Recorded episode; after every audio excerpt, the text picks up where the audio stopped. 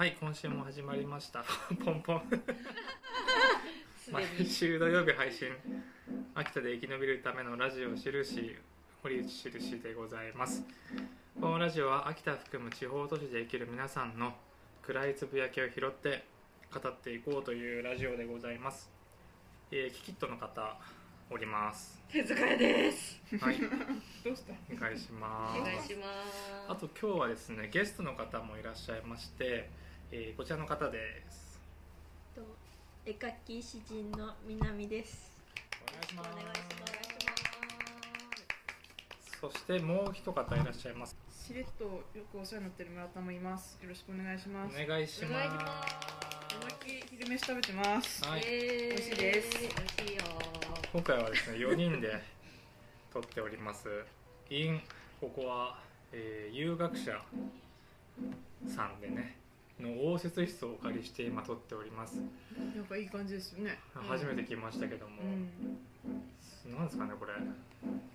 何ですかこれ。重要文化財的な重畳の部屋でちょっとおしゃれなお部屋でね。窓枠で。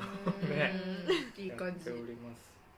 本日小雨が降る中来ていただいてありがとうございます。ありがとうございます。前からね前のラジオでもね次は出てもらうんでっていうのは告知してたけども、ついに来ていただけましたよ。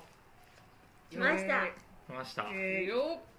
南さん特集ということで、やっていきますよ。っよ。っああ。何をやってるか。そう今日あのタイトルもまだ決めてなくてうん。あのいつもこうゲストに出てくれる方がいるとうん「印ラボ」っていうことで何かこう語っていこうみたいなことを言ってるんですけど今回まあお願いしたのが詩をねポエムの詩をフィーチャーした企画でいこうかなと思っ横文字使いますてねるんですよ前からやりたくてこれが私も詩が好きでねうん。部屋まで生きてきたもんで。うん。そうなんですよね。でお招きした次第でございます。うん。はい。じゃあちょっと軽く南さんの自己紹介はい。を言っていただけたらなと思うんですけどいいですか？軽く。どういう方々という？軽く。今の活動というか何をされてるかとか。えっと絵をずっと子供の頃から描いているんですけど、そのうんと詩は中学生の頃から書き出して。うんで今作っ創作してる作品販売したりする作品の中に、絵に詩をつけて販売したりしています。うん。んその販売は、えっと、原画ってことですか？そうです原画です。原画。あーポストカードとかではなく？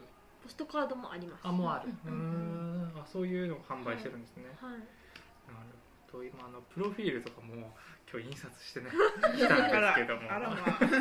スクショしたのを印刷してきたんですけども。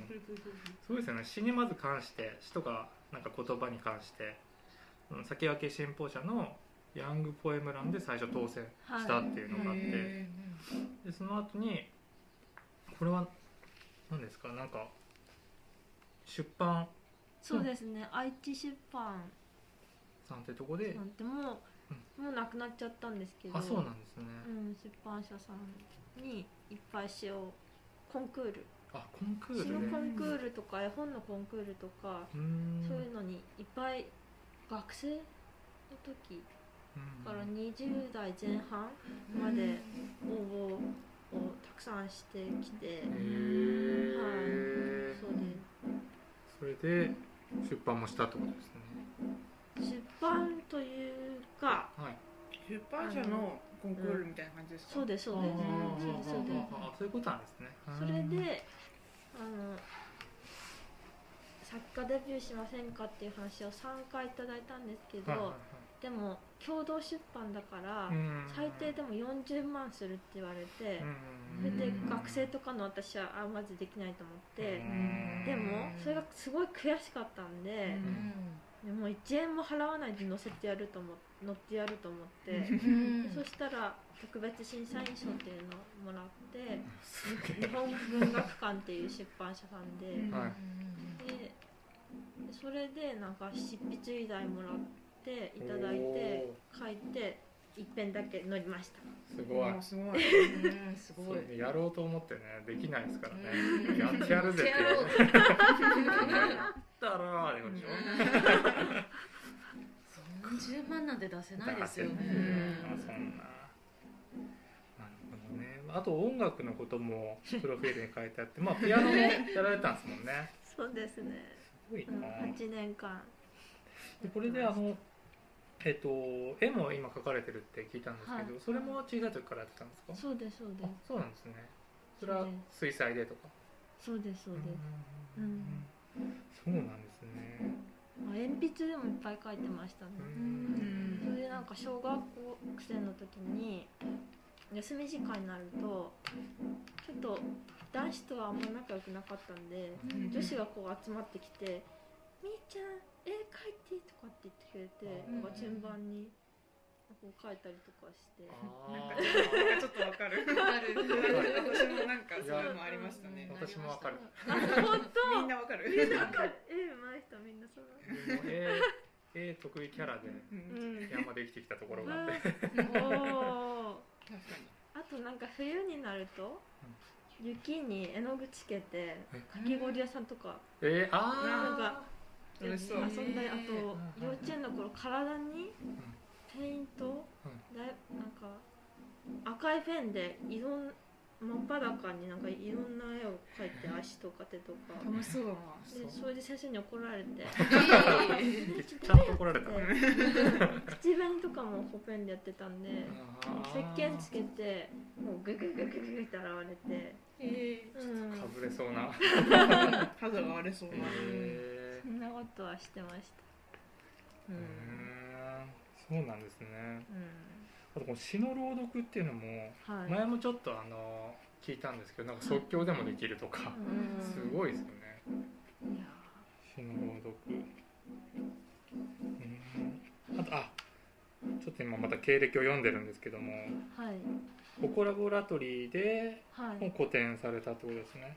コラボさんで初個展を23歳の時にやってうーん。でそれからしばらく確か間が空いてで20 30代になってから毎年ココラボさんでやっていて今年はちょっとやらないんですけど、うん、え毎年やってたんですね。毎年やってる、へえあそこいいですよね。僕まだあの一回だけ見に行っただけだけ。ど、ね一回だけしか行ってないんだけどそうなんだ。すごい良かった。うんうんうんうん。あそこの後藤さんが面白いですよ。そうぜひ。ぜひ いやすごいなんかアート秋田市のなんかそういうアート系のところでまず調べると絶対出てきますもんね、そうですね。いいとこなんだろうなっていう感じが、なんかいろんな人に会いますあそこに行くと。うんうん。へーそうそうそう。なんかいろんな人が集まるからうんなんかそう面白いです。クリスマスにね、うん。クリクリっていうイベントが毎年あって言ってましたね、うん。なんか。私はあの出出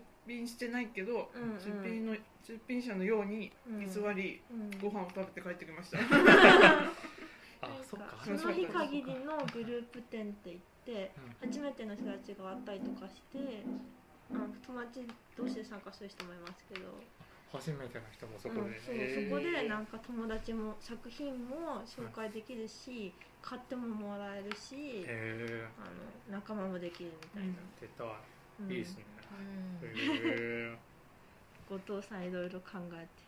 お父さん面白いですよ、後藤さんちょっとメモとこう。去年参加した時は頭にあの星のあのカチューシャつけてみ緑のセーター着て クリスマスツリーになってましたよ。お祭りじゃないですか。私出た時トナカイになってた。2パターンある。すでにツーパターンはプレゼント交換とかもあるそうそうそうそうえ。ーやったことないかも生まれてこの方プレゼント交換なんかしました？え？えしたことはあるけど。ある？うん。釣り合い取れんのそれ。こっちペンじゃダメでしょ？えー、やろう。S 字フックとか持っていけばいいんじゃない？なんで？めっちゃキレられるでしょ。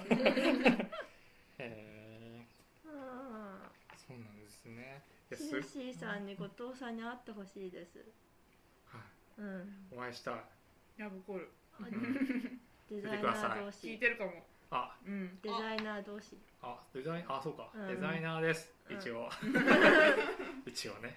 やってますよ、そうなんですね。うん。ちょっとここから前から前からというか前もってお伝えした質問もねはい。ちょっと伺っていきたいなとはい。思うんですけど、あでもちょっと聞いちゃいましたね。創作活動を始めたきっかけっていうのを最初聞きたいなと思って、えっとうん。絵はううんと小さい頃から描いていて、はいはい。うんとしうーんと得意だったんですけど、うん。最初しゃべっちゃう。はい、うん。私は中学校に通えなくなっ具合悪くて通えなくなった中学1年生うんの冬うん。ぐらいから書き出してであと音楽？音楽も幼少期からピアノやって、うん。で8年間でやめて、うんで中学でちょっとサックスをやってえ本当だいいな。うんと高校受験の時にうん。美大行くのを勧められたんですけど、うん。でその時は絵よりも文学詩の方とか、うん。音楽の方とかを学びたい気持ちが大きくって、うん。それで仙台のそういう学校に行って、行っちゃったんです。行っちゃ行っちゃった。う んそうなんだうん、そうなんです、うん。でだから仙台の短大生の頃の2年間は絵は本当全く描かなくて、うんなんかそのバンドで軽音サークルのバンドとかあと授業で組んだバンドとかで発表会の時とかのポスター描いたぐらいで。うん。で秋田に帰ってきてからまた絵描くようになったう。ん。じゃあ一時期は結構もう音楽一色だったんですね。そうですね、へえそうかすごいですね。こう考えるとあの絵もやってて詩も書いてて音楽もやっててって、全ての芸術を 我が手にみたいな。どどれもどれも半端というか。すごいですね。そんなす飛び抜けてすごいのがないから。うん。うん。そうなんですね。でこの、えー、とそういう何かこう表現するときにはい、元となるこう原動力みたいなのってあありますか？うん、中学生の頃は、うん。その自分がどうして病気になったのかとかうん原因をすごい考えて最初だったので。でそのそれが周囲になかなか分かってもらうのが難しいっていうことが、こうなんか怒りとか不満とか不安になって、でそういう例えば生きてることとか死んでいくこととか、うん、考えてましたけど、うん、書き殴ってったんですよねだから、ん。このガーって。うん。でもそれが高校生になって初恋、うん。恋人ができてからなんか生きてることとか生きてることの喜びとかその小さい幸せ？そういうのを書くようになって、だんだんこうで最初はなんか自分自分本位な詩を書いてたんですけど、だんだんこう友達とかに見せていったら、なんか元気もらったとか勇気もらったとか言われるようになったんでなんかみんなに向けて書くようにもなっていって、だんだんうん。であの雑貨屋さんの遠いさんっていうお店が南通りにあったんですけどあとひ、うん、と手形に古着屋さんとカフェが一緒になったバモスさんっていうお店があって、はい。その2店舗に刺繍を置いてもらったんですよ。はいはいはいはい実験的に、はい。うんそしたらいろんな方が感想をくださって、うん。初めての方とかうんお会いしてない方とか、うん、でそれがすごい力になったというか自分自身が、なんかあっちは私に元気をもらったとか感動したとかよろ言ってくれるけど私がそのパワーをもらったなと思って、うん最初はなんかこう内向きだったけどってことですね、はいなんか外にこう出てってそうですね。開かれてったみたいな、うんうん。そうなんですね、はい。僕は言うとあの、はい。僕も中学校ぐらいから書いてたんですね、うんうん部屋で。うん暗い部屋で、秋田本庄市の山奥の暗い部屋で、うんそれこそ本当にノートに本当には同じように書いてたんですけど、はい。思い返すとその時からうん。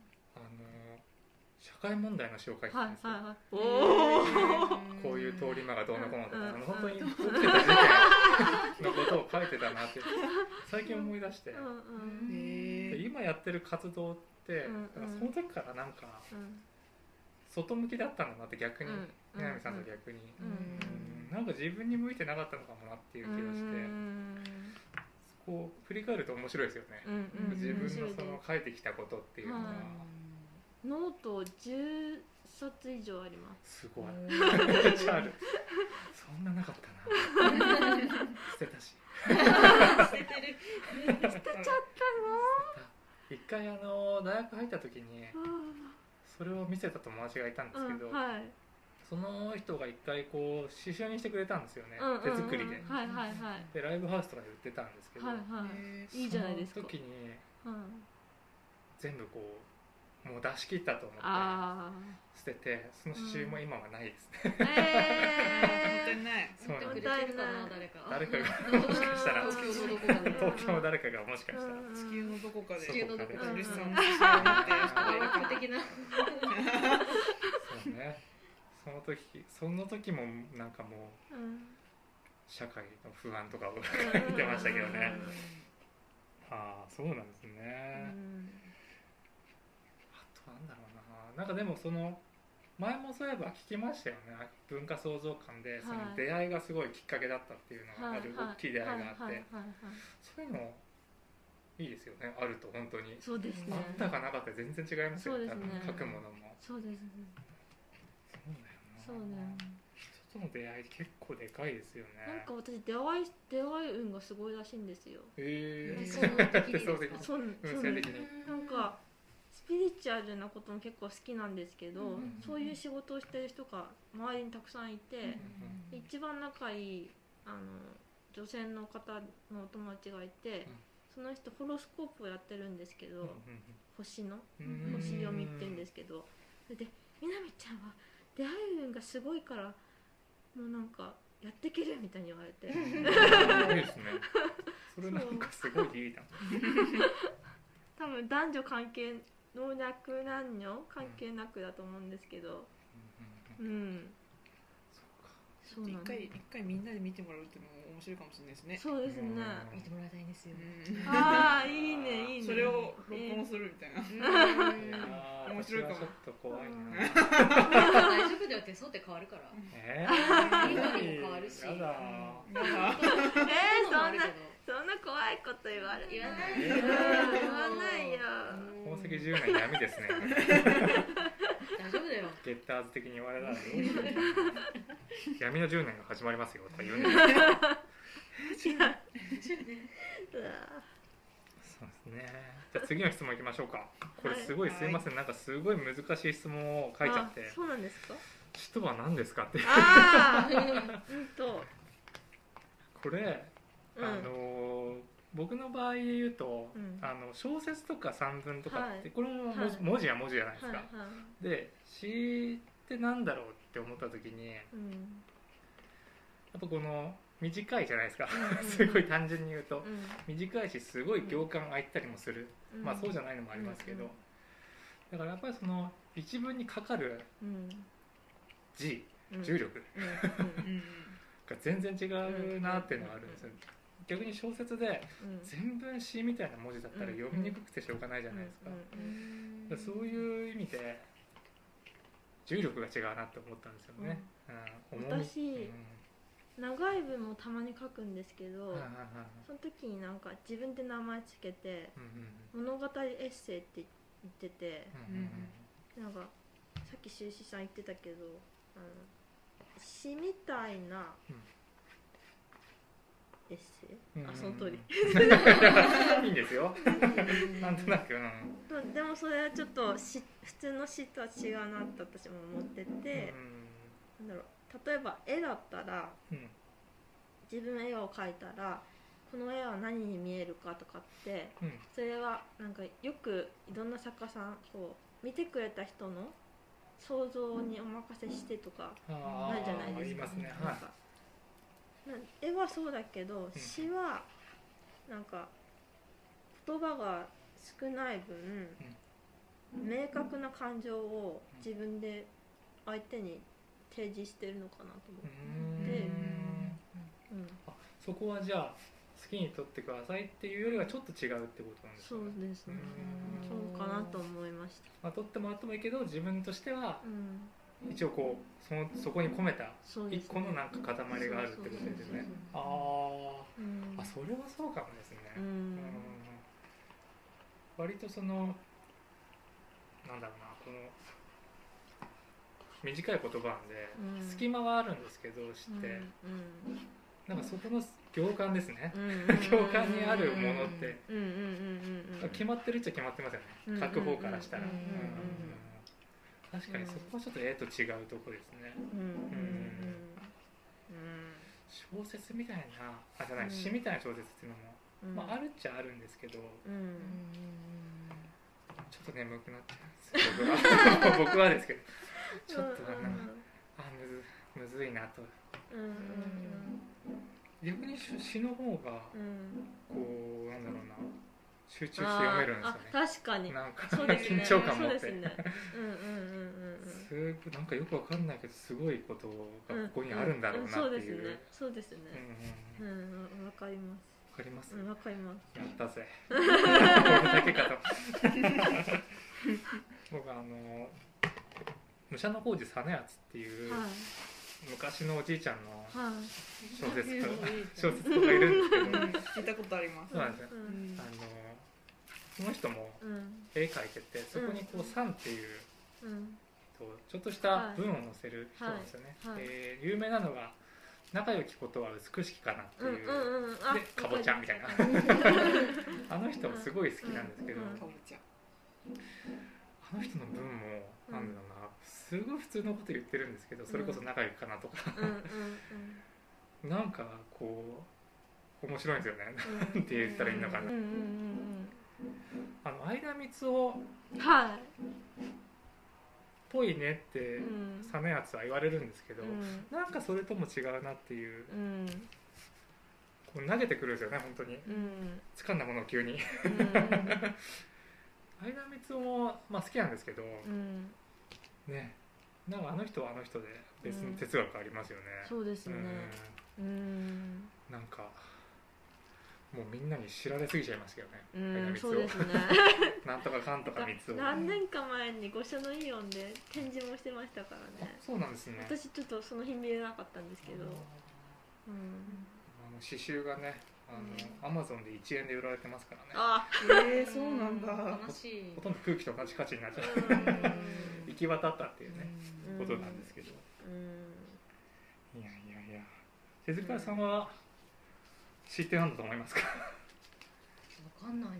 書かないもんねいや昔書いてたけどあそうななんか本当日記みたいなうん感じでうん。もう恨み事をすごい書いてたじゃんいやでもそれっていいんじゃない？最初日記みたい。ですよね。うん。うんそうそう。日記的に書いてた時もあった気が。うん。恨み事ね。中島みゆきみたいうん。なんか結局でもすごい社会的ななんか視点がある詩ってすごい多いなとは思うんだよね。そ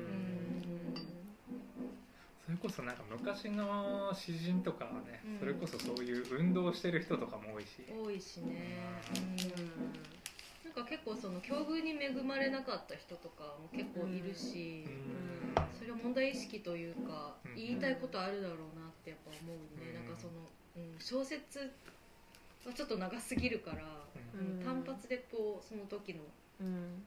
ことをになんかこう伝えるのに持ちやすいのって詩なのかなと思,、いましたね、なんかうん。宮沢賢治とか。うん。あ好きです。なんか思います。なんかね 背景がうん。もう我々分かってるからだけど、うん。あそっか。時代背景とかあの人のなんか境遇とかね。と雨にも負けずとかを。学校とかでやりましたよね雨にも負けず、やっぱあれいいですよね。うん。山梨が好きなんあですよ。ーいいですね。わかりますうん。クラメモンが笑ってる。うんな衝撃でしたよね。子供ながらに読んで何これカプカプ言うんですよ。そうそうそう。カプカプじゃないんですよ。カプカプなんですよ。笑ってるんだもうんんうん。宮沢賢治やっぱすごいですよね。うん。すごい。いい。いい、あじゃあこの流れでいきましょうか。好きな詩好きな曲とかまあ何でもいいんですけど言が葉というかうん、音楽でもいいんですけど。はい。中学生の時その学校休んでた時にはい。母親が中原中也の詩集をくれてあら。ですですぐ読んでこの人神と思って、へー。いいですよね。いいですよね。好きです。うん。でもちょっとタイトルが思い出せなくてあの「ゆあんゆおん」とかああいう感じじゃなくてすごいなんか明るい簡単な言葉で言うと明るいうん詩があってなんか砂がキラキラとかサラサラとか言ってる詩があってそのタイトルが思い出せなくてそそれがもうなんか東高校生だった時に国語の時間でこう先生が紙配ってきてでそれその時にその詩を知ってあこんな詩も書くんだっていうすごい衝撃的で。えー、茶色い戦争とか言ってる人かと思って、あなんか私もうん、なんか学高校生かなんかの時に見たかも、なんかその、なんかね。うん、ううん、んなんか見ました。中夜って言ったらでも有音やいやいや言わ言わですよね汚れちまってるし。ああ えそれ知らないな。でもなんか私昼夜知ったのってあさりちゃんで。あさりちゃんえー。漫画 えー、なんか。出てきた？なんかそういう爽やかな詩だったんですよね出てきたのが。へー。なんかその銀の鈴とか金の風とかそういうすごい綺麗な詩が出てきてうんうんそれで初めて昼夜知って。うんうんうんしたらなんか汚れちまった方の人だったんだと思ってうん「ゆうやゆうよ」とか「汚れ。大山の人」とか。うん。うん中夜だったらあのえっと愛する人がうん死んでしまった時には自殺しなければいけませんっていう。あうん。でそれでもなんかこうあ忘れちゃった。厳密には忘れちゃいましたけど、ー何かこう生きていきたいならあの、うん。奉仕の心になることですってありますよね、あれすごくたまに思い出しますね、うん。なんか。あなんかやるときにうん。奉仕の心になることですっていうのがパッーとこううん。浮かぶことがあって、うん。ああなんかそういう気持ちたまに持たないとなって思う時がある。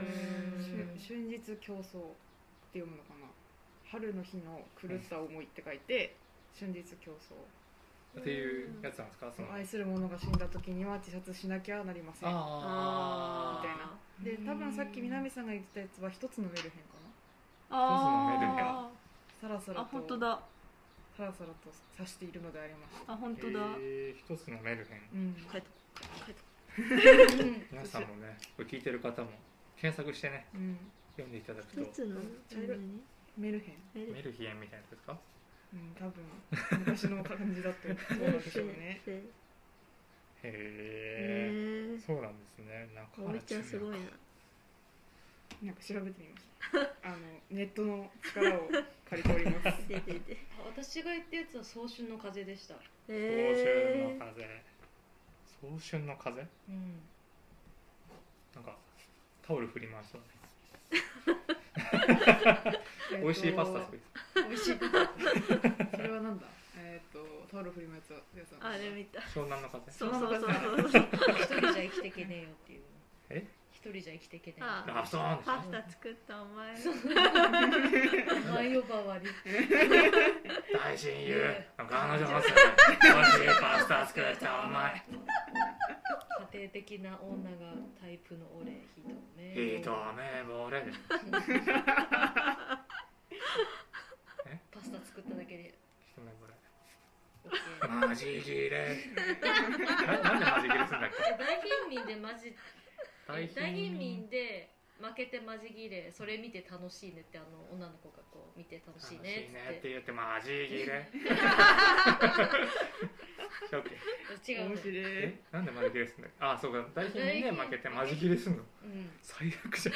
ででその女の子が「あはは」って言われて楽しいねっつってそれ見てなんかあのベーターボーライ 何それ？さっきまで切れてた人がそう。ベタ惚れするのそこで。情緒が。情緒がやばい。怖っ。ラストモンじゃない。そう。一人で生きていけないやつって。そう。すごい本当大事にして人を本当に。あはあですね。そうかじゃあ南さんが好きなのは湘南の風。違いましたっけ？違います湘南の風と中原千 振り振り幅がでかすぎる。あ一番はエクニカリです。あそうなんですね。そうです。へえ僕も好きです。ああと銀色夏男とか。ああもうまさに詩の、うん。谷川俊太郎とか。ああうん。本題。へえそうです。国香りえーっと何読んだかな最初。私は一番落花生で夕方が好きです。ああ映画にもありましたよねでしたっけ？見てない。なんだか冷たい夜になんかああいいですね。最初に読んだ、うん。うんうんうん。一応文学少年だったんで、うん。よかったです。よかったですすねごく覚えてるあこのエグに変わるのか。なんだっけなあれ。ネギを刻むっていう話があって短編で。へ嫌なことがあって、うん。主人公は帰ってくるんですけど、うん。女性のね。うん。ひたすら物を刻んでいくんだよ。ねネギ白菜人参とか。うん。で終わるっていう短編があって。ネギを刻むって。すごい印象に残ってて。なんか嫌なことがあった時にこうすればいいんだっていう。私はひたすら刻んだっていう。感性がなすごいなと思って。それで終わっちゃう短編でいいんだと思って。うん。うん。国香り。なんか落花生で夕方では三角関係なんだけれどもあその女性がそのまあ簡単に言えば浮気相手の女性がいやらしくないっていうか、なんかこう黒いタートルネックをよよ着てるとかって書いてたんだけどなんかそのリカさんだったかな主人公。うん。なんかその主人公の女の人ともう仲良くなるんですよ。それでその男の人もいるんだけどなんか仲良くなって3人でどうにか生活してるみたいな感じだからうーんなんかそのそのう浮気した人の女の人がなんか嫌な人とかなんか悪者にならないっていうか、まあ、そういうのがなんか、えそうささらっと書かれてるっていうか、うん、大体なんか悪悪女的な。なんかぐちゃぐちゃしてない。へえなんかおどろおどろおどろおどしてないのうん、あんまり。へえうん。なんか新鮮ですね。うんうん。大体こう話をかけ回すためのキャラクターになりそうですけどね。なんかね対立構造にしたりとかうんもないってことですよね。簡単なんだけどね。へえ小説の話になったね。いやいや。ということでちょっとはい。一旦休憩に行こうかと思いますんで、はい。最後にですねちょっと用意してもらったはい。曲紹介をですねはい南さんにちょっとで前もって毎回ゲストの方には曲紹介してもらおうかなと思ってお願いしてるんで負荷をかけちゃってるんで。何かこう今回のことにまつわる詩のことでもいいですし、好きな曲でもいいんですけど、えっ何かと紹介してもらえますか？中学生の頃からはい。大好きで、はい。大尊敬してる、はい。フラフォアっていう今は解散しちゃったバンドがいまして知ってます。三上さんですよね。そうです。うん。三上さんの三上千佐子。ファンでして。うーん。であのちょっと絵も飾らせていただいたことあるんですけどはライブハウスに。えでそのやっぱりし衝撃的だったフラフォアさんのはい。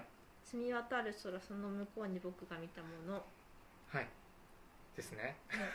では皆さん検索して聞いてください。一旦閉めます。ありがとうございました。ありがとうございまし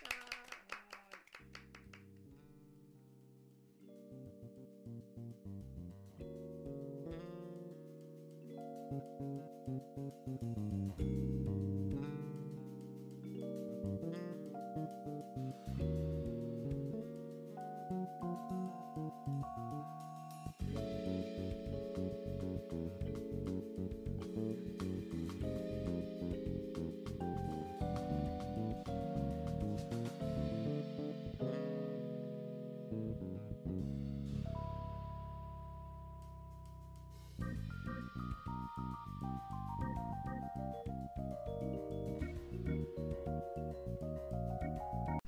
死ぬほど噛んじゃっはい、はい、じゃあ続きやっていきますよ。たはーい。音楽3コーナー復活ということで前は音楽さんということで3つ曲を選んではい。紹介するコーナーを1人でやっていたんですけども。辛いね、今回復活ということで。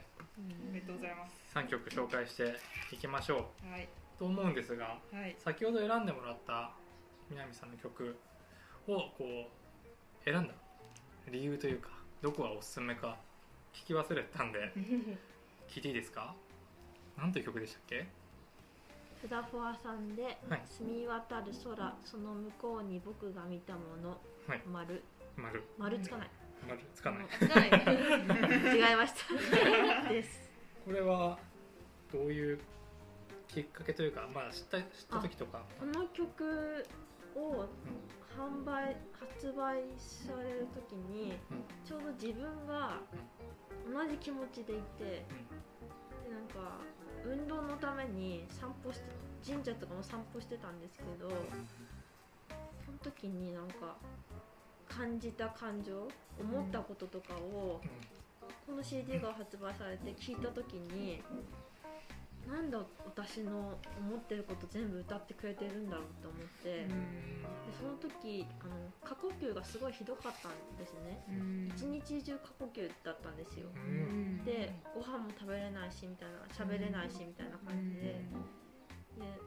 でで私の言いたいことを全部代弁して歌ってくれてる気になったんですよね、うん。で,、うん、でそれから、うん、と20代過ぎてからちょっとだけ路上で歌ってたりしたんですけどその時とかも歌ったりとかさせてもらったりあとイへベントで誰かにギターを弾いてもらってうん歌ったりとかしてた曲ですごい思い入れの強い曲で、あそうなんですね。うん。自分でも演奏というか歌ったこともあるといううんうんそうですね。思い出深い、うん最初のタイミングもバッチリこうあったというかはい。自分の中で、そうですね。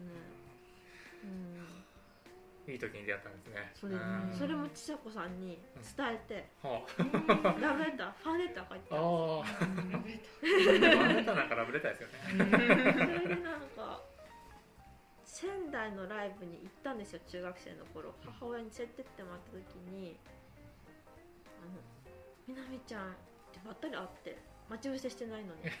待ち伏せ待ち伏せしてないんです。よしてないのに。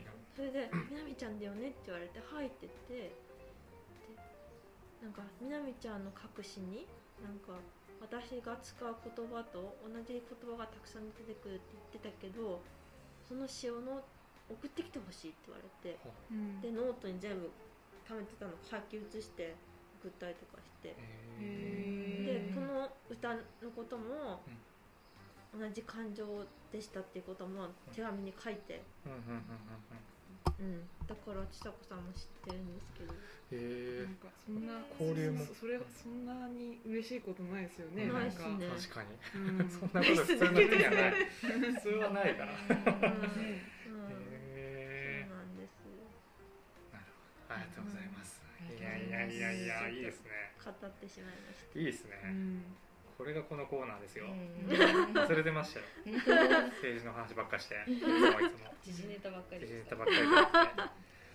さあじゃあ我々もうん。おすすめ曲紹介していきましょうか。ほい。誰から？じゃあ手塚さんから。へ えいいよ。ちょっとマイクを投下します。はい、おすすめ曲は何ですか？すごい質問してくる。問い詰めたえっとザ・クロマニオンズでお恋に落ちたらです。ああいやそうですね。これ何がおすすめですか？あのそのまあいっぱいラブソングっていっぱいあると思うんですけど、まあ、ラブソングじゃなくてもこう好きみたいな気持ちをこう伝える曲ってすごいあると思うんですけど、はい。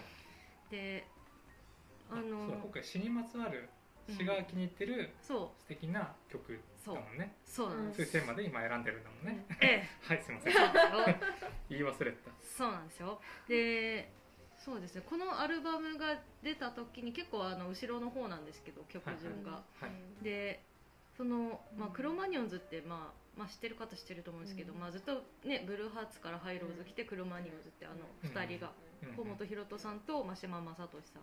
うん。でその「恋に落ちたら」っていう曲を作ったのがそのギターのマーシーの方なんですけど、で私毎回マーシー、まあ、マーシーすごい好きなんで。うん。であこのタイトルでマーシーがなんて書いたんだろうって思ったんですよ、うん。まあ、思うじゃないですか。詩の曲もマーシー。そうそうそう、で聞いたらさうん、ああすごい歌詞だったと。あの、うんうん。3文字しかないんですよ、3文字しかない。うん、恋に落ちたら。聞いてもらえますか？聞いてもらいます。じゃあちょっとここから先は、えー流れないんですけど、はい。我々だけでとにかくはい。聞いてみましょう。はい。一旦、えー停止します、はい。聞いてみてください。皆さんも。はい。いろんな方法で。いろんな方法で。はい。聞いてください。いやー聞きましたね。っていう。っていういいですね。いいですうねんまあその最初に僕もね聞いた時思ったけども、やっぱりこのヒロトのうん。うん。朴突なうん。純朴なって言ったらあれだけど、こうん。う声もすごくマッチしてるよね、うん。あのねっていう言葉に、うん。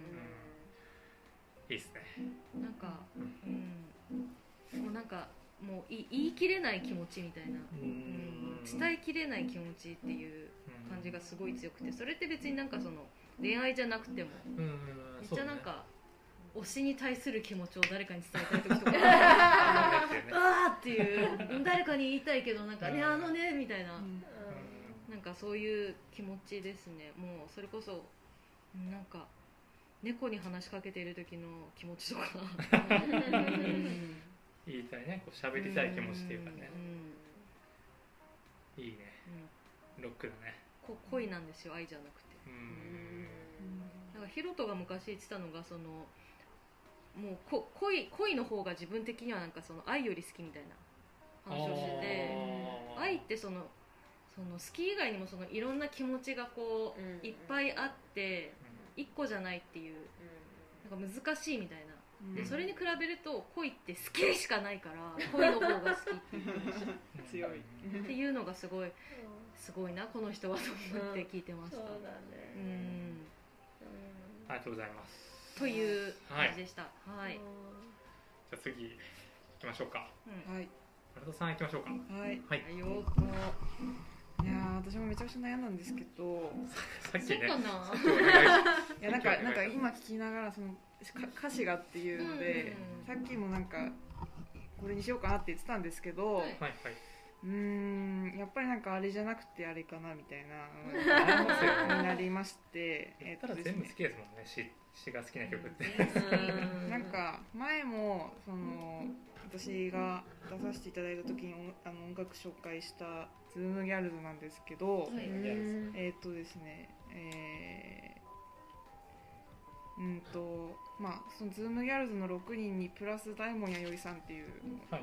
あのはいはいはい。あの女性のラッパーさんというか、うん。あの歌手さんが入ってるんですけど、なんだろうまピーポーピーポー入ってるな。あうんなんかね 病院近くなんでいいね、んですからね、うん、なんかこうみんなみもうみんなこうこう個性爆裂しててでやっぱりララップなんですけどラップリレーなんですけどラップってこうやっぱりそのすごいこうし歌詞にこう力が入ってるし、まあ、だからこう聞いてみる人はぜひこう歌詞カードじゃないけどその歌詞をこう横に置きつつあのまあ聞い聞いたりとかまあなんか何回も聴いてほしいんですけどリズムギャルズの「ギャルズ」っていう曲があるんですけどなんかね PV もねあの ちょっとねいや PV にあの あのなんだあの社会学者の宮台真司先生がですね出てくるんですよ。え？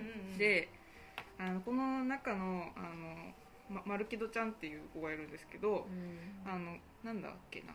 その宮台先生がこう昔こうなんだっけ。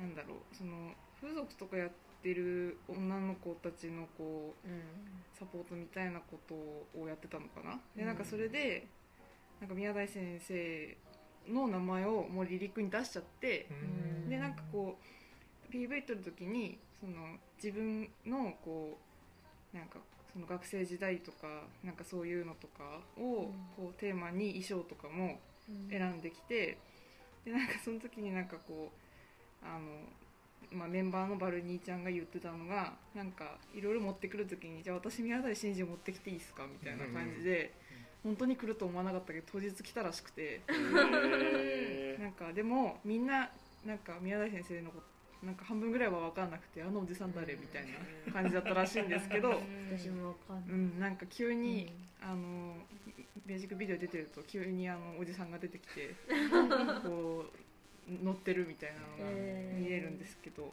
うんー。なんかサイコキラーみたいな顔してますようん。ね確かに。優しいサイコキラーみたいな。顔してる宮台先生。まあでもまあその宮台先生だけじゃなくそれぞれこう結構やっぱり自分の社会に思うこととかをかなり離陸にぶつけてるので,、うん。でみんなそれぞれ違うんでそれが面白くてうん。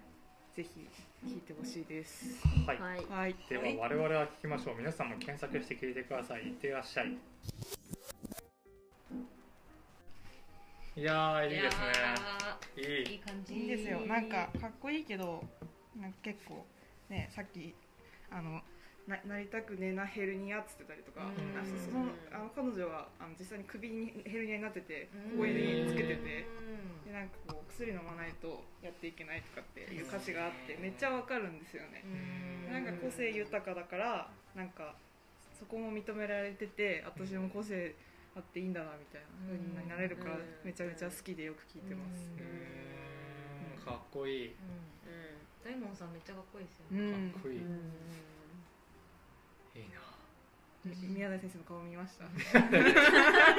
皆さん見ましたか顔見たら分かった。なんかなんか楽しいだろうなと思いつつなんかうん。あまり主張しないで楽しそうなのがなんかななんでしょうね。こうそこのギャルたちのこうクラスの担任の先生かなみたいな、やってんねみたいな。生活指導の。全然指導できてない。まあいいやもうしょうがないこんないたらっていう顔してる、適当につけとくからっつって。出血とかみたい こんな感じでしたね。いやいやいやそしたら私に行きましょうか。はい。私はですね昨日の夜まではポッコかエレカシにしようかあと思ってたんですけどね。ちょっとやめました。あおお何になはい、それも良かったんですけどちょっとあのなんか南さんにが多分好きかなっていうのでちょっと選んだんですよね、ーはあでこれ多分知らないと思うんですけどえっとですね、ピカさんっていう人がいて。知らない。あのアブリランポっていうバンドが昔いたんですね、はい。えー女性2人組ギターとドラムしかいないっていう、えー。ちょっと特殊なすごいしかもハードロックなバンドがおりまして、その一人が、えー鬼っていう名前で もう一人がピカ。鬼とピカの2人組バンドで、まあ、解散したんですけど。面白いで2人とも、えー結婚出産して今再結成したんですよ、えよかったよかっこのうちの1人ピカさん うん。が、えー、とソロ活動をしてる中で、ーうん。えー作った曲で「幸せの歌詞」っていう曲があるんですね、で幸せの歌詞あの可能の歌に見る。た見ることができる歌詞ってことですね。家の歌詞。うん。YouTube だと,、えっとピカと鬼鬼さんが佐伯真由美さんっていうんですけど 鬼とピカがあの活動休止中に2人だけで歌ってる。じゃあそれって再結成だろうと思うんですけど 2人だけ歌ってるのが YouTube に、ね、ありますんでぜひえー聴いてほしいんですよね。もう曲は完全にピカ作詞作曲なんですけどもうん。すごくいいんですよあの歌詞が。うん。えーさっきあの図らずも中原中也の話が出たんですけど、この歌詞の中に「えー、いえいえやえやえぽにょんぽにょんメソポソ」っていう歌詞があるんですよ。ここがね意味不明で本当にいいんですよね。いえいえやえやえってね言うよんやよんみたいだなと、うん。確かに。そうですね。あとここもいいんですけどね。あの人は楽しければそれでいい。うんそれでいいと分かった時に思い悩むっていう歌詞があって。ううん。んここもすごいことだな。すごい言葉を言うなと思って、人は楽しければそれでいいで多分普通の歌詞だったら終わってもいいぐらいなんだけどね、それでいいと分かった時から思い悩む、じゃあならばうん、どうしようみたいな。どうしようという、ちょっとこれ一回こうひっくり返すような歌詞で、まあ、その後の大サビが、えー見るもの全てが美しすぎて見るもの全てが素晴らしすぎてっていうのが、その後の大サビで来るんですけど、そのまあ結構いい歌詞でしょ？見る。でもその後に最後にこうオチみたいにつく言葉が結構ギョッとすることを言うんですね。これぜひあの YouTube とかで見てなんて言うのか聞いてみてほしいなと思ってピこの曲。カチュウピカチュウって言うんですね。あそうやピカとかピカ星とかピカチュウとか言います。なるほど。いろんな名前があります。じゃあとりあえず聞いていただきましょうかね。我々も聞きましょう。へい。いってらっしゃい。ああ来ましたか皆さん。ちょっと長かったですけど。あよかったですね。いいですよね。結構好き私も。うん見るもの全てが美しすぎて見るもの全てが素晴らしすぎてなんだか私が消えちゃうよっていう、これすごいなと思ったんですよね最初聞いた時に、なんか本当に中原中也奉仕の気持ちというか もう自分がもうなくなっちゃうよっていう意味なのかなそれとも何なのかなっていう考えたくなるところもありいいですよね。いいですいいねですいやいねやいや。いいね。ということで皆さん喋りましたけどこういうのもあるよっていう方。いやなんかお待ちしてます。他にも。ねお待ちしてますお待ちしてますか、ねいいですか？うん。あのーコッコだったらうんレーニングを持ってこいってなっああそっちたん。ですよ雨だし。うんそっち。そっち。懐かしの。うん。君あそういえば手塚さんはねあの DA PUMP も好きで。私も好きで あ DA PUMP 好き。そうなんだ。私はもう完全に親の影響でどっちかっていうと DA PUMP っていうより MCAT から入りました。ああもう。へ私あのボスから。デビューの時からは好きですね。えあれでしょ？出てきた時から可愛い可愛いっすよね。もうなんか最初のねででデビューのね超可愛いですよ MV とかね超可愛いっすよね。ジャニーズばりに可愛いそりゃうんそりゃなんかなんかね聞いたことあるんですけどキンキとうん。あの DA PUMPは共演 NG なんですって。なんか、うん。でしょうねの世代の。なんか人気すぎるから、うん。多分分けさせた方がいいっていう、うんキンキのライブにも行ったよ。やばいなへー 周りが私だけダルクファンで、うん。あとみんなキンキとかジャニーズだったから、うん。それにこう便乗して、緊張して。へあえそう。電車で山形に、ーうんいいですね。いいな。うん。私も行きたいな。私は結構あのキンキも好きだけど堂本剛君のあのソロも、あいいよね。結構好きなんでかなり、うん、あれはいい。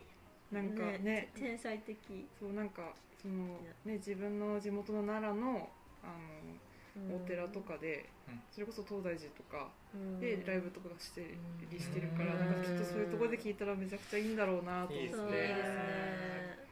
あの街っていう曲がすごい好きですね。めっちゃいいっすよね、うんかっこいい。街って曲多いね。なんかなんだろ ある。うなんかくるりと剛君がこうなんだろうソロでちゃんと出したこう大きい最初の曲かな街は多分、なんで多分それがこう刺さった人多いんじゃないかなと。ドラマでしたよね主人主人公の、うん。主人公の主役の、うん。なんか結構ちょくちょく自分の主演したドラマの曲を歌ったりとかもしててそれもいい。うんいろいろ好きですね私も。金田一とかね。うんうんうん一人じゃないとか、うん。うん。友坂理恵と。友坂理恵。ああのシーンのこと言う？金いや言わないでいいと思う。最終回最終回。ヘッドホンしてます、うん。ね？ヘッドホン。金田一君。あこれ現地でヘッドホンしてます。これこの間聞いたな。私刺激聞いたな好きなんだけどなみたいなこと言って「なんだヘッドホンしてたんだ」って言っちゃった後に「俺もだよ!」っつって「聞こえてたんかーい」はい最高のシーン。はい。はい。はい。はい。これだけですよはい。何最高じゃん。足立みずる的世界観。確かに。こらほらそう。あのあの絵柄で描いてほしいですね。うん。金田一を。そうそうそう。そうそうう。ん。足立先生たちで。うん。作者も出てくるから。ででっかいペン持 って。そうそうフィンって書きに来るから。終わった。いやいやいやいやそうですね。そうですね。なんだ強くね。うん。シンガーソンガーもいいですね。ああ。うーん。くるりとうんうんうんうん。えー Coccoの。初花凛々とか。いいですね。えーいいですな、いいね、うん詩の話。うん。うん。なんかその DA PUMPの話に戻っちゃいますけどうん。なんか m.c.A・T とかそういうなんかもう詩に関してはうん。超ダサいんですけど そうそうめっちゃダサいんですけどダサい。まああれよ。なんかジャニーズの昔もなんかダサいとかあるんですけど、うん。なんかデカメロン伝説とか、うん。え？みたいな、うん。寿司食いねんもなんかそういううん感じするけど、うん。なんかその少年隊とかそっちじゃなくてそうそうそうそう渋谷隊とかそっちのうん。方の、なんか、まあ、嵐もなんかあのー初期の方結構なんかね、うん。なんかそんなね、あのまだ二十歳にもなってないのうん。にそそんな臭いなんかうん。ね詩歌っていい今の方が臭くないみたいなうん。逆に。なんかこう分かりきってない良さありますよね、うん。なんか少年ぐらいの良さ、うん。そうなんかもう本当もう好き好きパワーいいか好きそういうこと？みたいな 超いいっすよねあのダサさ、そうなんかダサさがめっちゃいい。うん。好き好きパワーいい感じすごい歌詞だよね 大人も子供も共感の好き好きパワーいい感じだよそんな歌詞？フィーリングはそうですそうですねうん。確かに。可愛いでしょ？書けないね。うん。書こうとも書けないね。うん。すごい。ご機嫌だぜとか超ダサいもんね。ドッキュンズッキュン。胸うつ もう言葉とあの音がセットになってる。ねそうそうそう。で体に染みついてるね。うまいのよしかも。めちゃくちゃうまい。うんそうそうなんか最近なんかあのその MCAT のツイッターフォローしてたなんか MCAT のちょっとあのグッズが出てて MCAT 入ってるあのなんかパーカー売っててちょっとちょっと買いそうになって。あー入っちゃいそうですね。なんかもうすぐ父の日だから父ちゃんにあげようかな。あ なんかいいかもしれないなんかもうしょっちゅう車で、そのん MCAT リミックスメドレーみたいな、へえボンバヘイから始まりみたいな。あなんかなんかもうすごいな。うなんかんいいっすよね、うん。うん、あれああれとドライブの時になんかかけたい感じっていうか、うん。ノリノリでうん。運転したい感じ、あの USA ってすごい歌詞がダサいって言われてたけど別にあれに始めた話じゃないんだね。そううんなんか、うん。振り返ると。あのうん。 DA PUMPは最初からダサいですね。それがいいってことだね。うん。友達のポメちゃんがもう大ファンです。ううんん。 DA PUMP多分急になんか平成というかこの時代になって急にまた出てきて、うん。 DA PUMPって昔からあるって知らない世代が、うん。こう急に聞いたからダサいって思ったけど、うん。多分昔からそのねそれこそ私の親世代とかだったら、うん。ああまたなんか懐かしいなみたいな感じはあったと思いますよ、私 DA PUMPより普通に年下なんで私1歳と10うん。の10個下なんですよ。うん。だからもう本当に出てきた時はそのかっこいいお兄ちゃんっていう感じだったから、うん。もうダサいも何もなかったんですよ、うん。かっこいいみたいな。うん。ので年取ってこう聞いてみるとあめっちゃ中高生の可愛さみたいな感じがあってそれはそれで今も全然楽しめるんですよね、うん。そっかかそんなすごい歌詞あったか、うん。でフィーリングと声はパラダイスですからね。うん。題名がビービーとか言ってる時もあったよねうんなんだっけクレイジービーみたいなビーゴーゾーン大きいアンガルー思いがなんかスタッカーとかすごいからいやまあと本当にうますぎるいっさうまいっすよめっちねゃうまいっすね Y の Y の列語ワイのワイの列のいいっすね全然関係ないけどはいブリグリもいいあおー大好きいいね世代ですね私も好き小中ぐらいうな、なんか長いうん大辞典的なやつでいつも。大事だしょっちゅう入ってたランクに長いため息のようにっていう曲がすごい好きなんですよね。いいですね、うん。そのスピードスピードでとか全然いけなかった。いいですよね。いいね。聞いてた。なんかああんなに洋楽チックなバンドなかったですそうなんです。うん。ラブサイケデリコぐらいであうーん。めちゃくちゃ洋楽、うん。ほぼ洋楽。ほぼ洋楽。ラブリリリアントグリー大きな曲がり方を曲がったらね。そう読むだけっていう。歌詞を。歌詞を頭から読むだけ。うん。どっかねそっぽ向きながら歌うんですよね。こっち見てくんないんですよ。トミーはいいねトミー可愛かトったミーなはいつも左右見てますよ、本当に日本のアブリルって感じでしあのトミー・フェブラリーやってたよね、うんすごい洋楽パロディみたいな、スクールメイトみたいな。あれも良かったよな。うん。よかっなんかこの中高生あその時私も中高生でしたけど、うん。からしたらやっぱその洋楽に触れるきっかけになったというか、うん。こう解釈してくれて伝えてくれるから、うん面白くてありがたいというか、うん。それ言ったらあのツンクとかもそうなんですけどね、うんうん。そうなのよ、うん完全なる洋楽解釈、うん。もう咀嚼して伝えてくれるからこっちに、うんうんうんもうわか昔のりやすく。もうほぼサンプリングじゃんもううんモームスの曲ってうん。昔の。特にダンスナンバーとかディスコナンバーとか。はそうそうそうそう輸入してきました僕みたいな感じ、うん。後から考えるってわけよね、うん。その時はおおって思うよね。うん新しいって。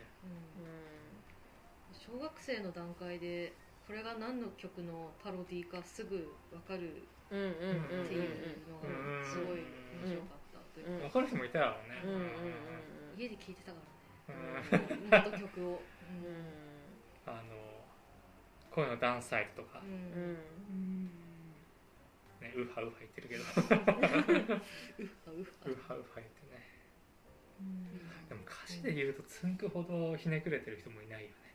それはシャ乱Q の方？ぜいやモーニング娘。じゃないうん。ひな祭りだよ。一年中。がひなみひな祭りって。大変だよ。おーって。おおおいおいおいずっと桜咲いてていいかもね。うん。すごいなと思うよね。すごいこと考えるな、破ね、壊破壊力は本当すごいよね。なんか書いてダサいとかじゃなくて破壊力すごいなってすごい思ってる今もあの愛という字を辞書で引いたらあなたの名前うんそこに書き込んでおいたって、怖い怖いなんでそんなことするのみんなが使うやつじゃんでしょってやめてやめてやめてがり辞書でさそのお父さんじゃない人の名前書いてあったら悲しいよね。ねやばいやばい。複数に書いてあってそうそうやばい。上塗りし。て全部上書き保存してた気持ち悪い。わははははこういうわかん。ないラジオわかんない踊ったって愛しのままま前だりうがめっちゃ強い。安田圭の「う」がでかい。けいちゃんの。けいちゃんのうがでかい。プッチモイね。いいですね。わー懐かしいですね。詩の革命家だったよなつんくうん。幼稚園とかだったな、うん。あー。そっか。だから多分私よりちょっとちょっとお姉さんたちがみんなこう、ううんんなんかプチモニとかの真似してなんかグッズもいっぱいあって、うん。なんかな仲良しとかうん仲良しとか多分そういうのに付録がついてきて、あみたいなイメージがあります、うん。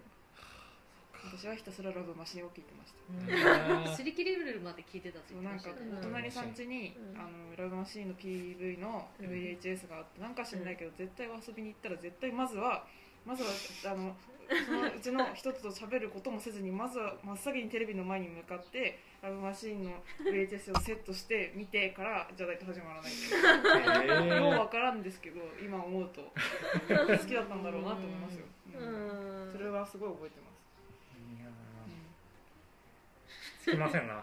昼夜の話から。昼夜の話から。ん、ツンクの話まつで MCAT ってね。うんいいっすね。現代の詩人だねつんくはね。ううん。んいやもう20年ぐらい前から やってますけどね。うん。30年前からねうん。つもはね。いやうん。盛り上がりましたね。うん。一旦締めましょうか、はい。まあ、みんな曲紹介しちゃったんで。うん。うん曲紹介ありいいか。締めます。ありがとうございました。ありがとうございました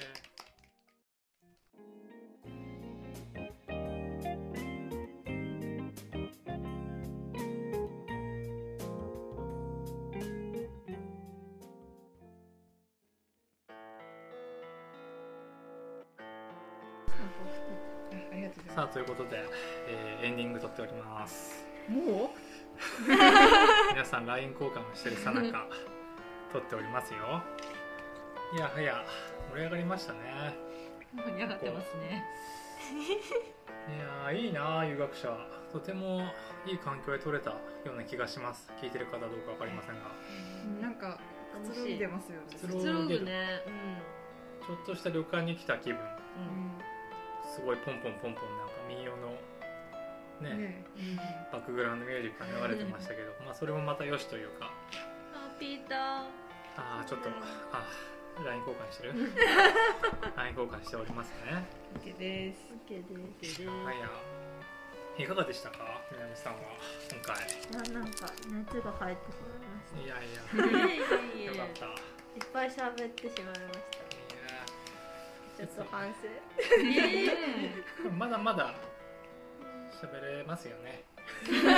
今回だけと言わず。あはい。またぜひ来ていただきたい。本当ですか？はい、喋ります。はい。喋るぞ。喋りましょう、うん。よ食べるぞ。おーし。喋るぞし。よし。よし。松田さんもまた今回もありがとうございまし。たあいえいえいつもはいいえいえいつでもどうぞありがとうございます本当にあの必ずこう週一で何かやろうとは思ってるんで疲れない限り。あの何かしらねやるんでうむしろこうあれあのテーマでやりませんかとか来てもんああなるほどあやりましょうってなるかもしれないし、うん。ちょっと再来週にとかになるかもしれないですけど、疲れたら休みましょう。例えば、はい何か創作とか何かやってる友達に話して、はい。その友達が出たいって言ったら紹介してもいい大丈夫ですよ、うん。あのただ、えっと、今日ちょっと喋れなかったんですけどできれば1個暗いつぶやきを持ってきてほしいんですよ。あ のあでもあれ秋田の問題点考えてましたよ。あ本当ですか？えあしゃ喋ってもらった行きましょうよ。あ暗いつぶやきを暗いとこにか共感して悩んでるというか、はい。バスですよ。バス。バス。バス問題。出ました。ずっとお世話になってるはい。シングの竹内さん、ん。あの選挙にも立候補した。竹内さん。がはいはい。バスのことを訴えててはい。私それでそれであのあお世話になってっていうのもあるけどそれもすごい共感したのでうん。実は入れたんですけど票をうん。言っちゃった。なんか高齢化社会なのにうん。バスの本数がどんどんもう私のどういうのかなんかもう本当ないからうん。どういうことって思って。うん。なんかバスがたくさん通れば病気とか障害いっぱい持ってる私でもなんかこう安心感があっていつでも乗れる的ななんか待ってる時の緊張とか不安がないみたいうん。なだからいいのにとかって思っちゃって。うん。すごい思います私でしょ？で私とかもその東京で私ずっと住んでたんで、もうバス電車はまあ当たり前のうんとこに住んでたんですよね、うん。本当に5分に1本みたいなところから、うん。まあ来たっていう落差はあるんですけど、で今ね住んでるところも、あの駅は近いんですよ、牛島駅に近いんですけど、ただ本当ちょっとちょっと本当にちょっとだけ入ったらもう偏僻なんですよね、で本当にバスが1日1本しか通ってない通りだったりとか、一番近いバス停に歩きで20分かかるとか、すごくちょっと結構かなり不便というか、秋田駅には行けるけど秋田駅にしか行けないんですよ。そう。なんですよね。すごい共感が、そうなんだな、乗り換えしなきゃいけない。ですよね、で私ちょっと今あの就労支援の作業所に通ってるので,、でそこに行くためにはその20分バス停まで歩くか、その秋田駅まで行って、でまたはまたバスかっていう、もうどっからも遠いそうなの、23時間に1本だよ、本当に平日、で祝日土日がさらに減って、1日に3本か4本しか出てない、なんですよね、本当にね。おかしいですね。なんか私は荒谷のところから乗ってるんですけど私は西武サービスセンターってこう荒谷の大きいところのバス停から乗るんですけど結構西武サービスセンターから出るところは、うん、なんだろうねあの私がそのあの秋田駅に行く電車が1時間に1本、うん、最悪こう3時とか12時台とかはないんですよ、うん、だから乗り遅れるとバスに乗ったりとかして、なんか結構、あの荒谷は結構なんかバスが来る気はしてて、うんね、でもなんかまあ、いいんだけど、あのそのその多さをちょっと他のところに分けてもいいのかなとは思いました、三能とかすごいもんね、すごいですね、すぐ来ますねなんかあんなにあんなにね。駅前の大きい道路にあんな緑色のバスとか、ねえん。じ色のバスとか見るのに、そういう牛島とか、ねなんかそこら辺とか全然見ないところも多いから、なんか極端だなと思いますよね、もうちょっとなんかいろんなところに行き渡ってほしいなっていうのはそうですね。あるかも。本当に、ね、電車でその大きい秋田駅とかに行くか、まあ、結局、なんかこう車持ってるでしょっていう前提が多いなって思います、感じるよね、そういうのって。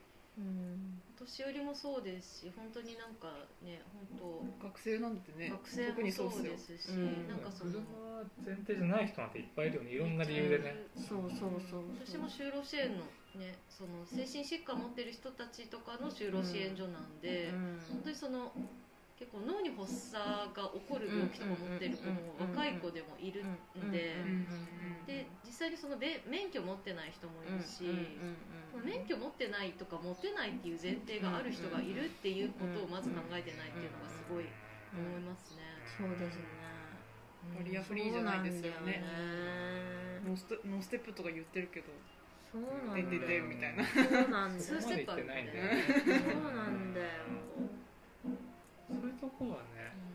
行き届いてないっていうか多分そういう声が届いてないんだよね、本当階段しかない駅だし、本当になんか全てが北駅に揃ってってどうするのって思うんですよ、あそこだけ、ね。あそこだけがパスもあってバリアフリーでスロープあってエレベーターもエスカレーターもあるけどそこだけあっても意味ないじゃん。他はどうなの？っていう。ねそこへ乗って降りるとこになければ何の意味もないそれこそね牛島駅とか荒井駅とかも階段しかないんで。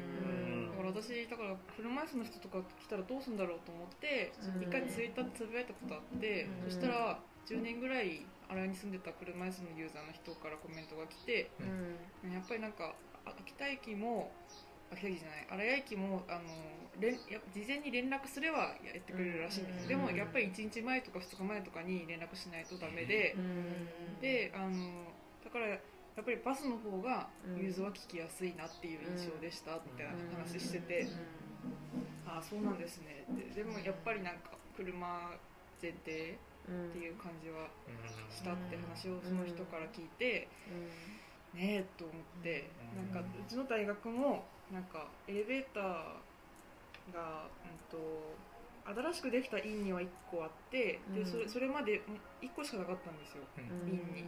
え院じゃない大学に。うん。だからなんか他どうすんのみたいな。他にうん。他の塔とかいっぱいあるし。うん。なんかね車椅子のトイレとかも。うん。これ開かずの扉になってない？みたいなところとかもあるしうん。なんかひ標識とかも分かりづらいしうん。目美大だろうとか思いながら。うん。そうそうなんかちょっとなって思うところはすごくあります。いろんなところで。なんかやってもらう人がいること前提なんですよね、家族なり、まあ、車出してくれる誰かがいるなりとか、うん。自立できないんですよねそしたらね、これはもやっとしますね。嫌な、はい結構おおこですね。うん。おこ。もやうん。ですね。もやっとボール。もやっとボールだホワイトボール。集めていきましょう。な特大の。特大の。それで穂積さんの頭にこうバラバラ箱に集めてたでめ眼鏡が取れるっていうかわいいかわいいでちょっとあの若い私より若い人は分かんないと思うんですけど伊藤四郎さんを思い出してくれる四郎さん。いやそれも用意してもらっててありがとうございます。すみません。ありがとうございます。はどうもありがとうございました。なのでつぶやき持ってきたら出れるよっていうことでお 伝えいただければ。誰でもはい。うん。それただ何もあのギャラが出ないんですよって。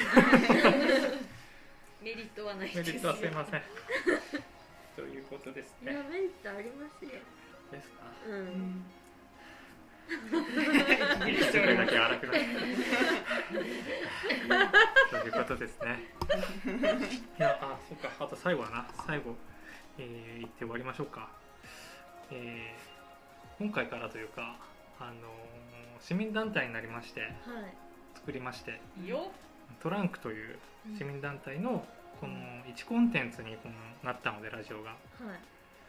えーなんで supported by トランクになりますので印バイ。ということだけお伝えして終わります、はい。お楽しみに。お楽しみに、はい。はい。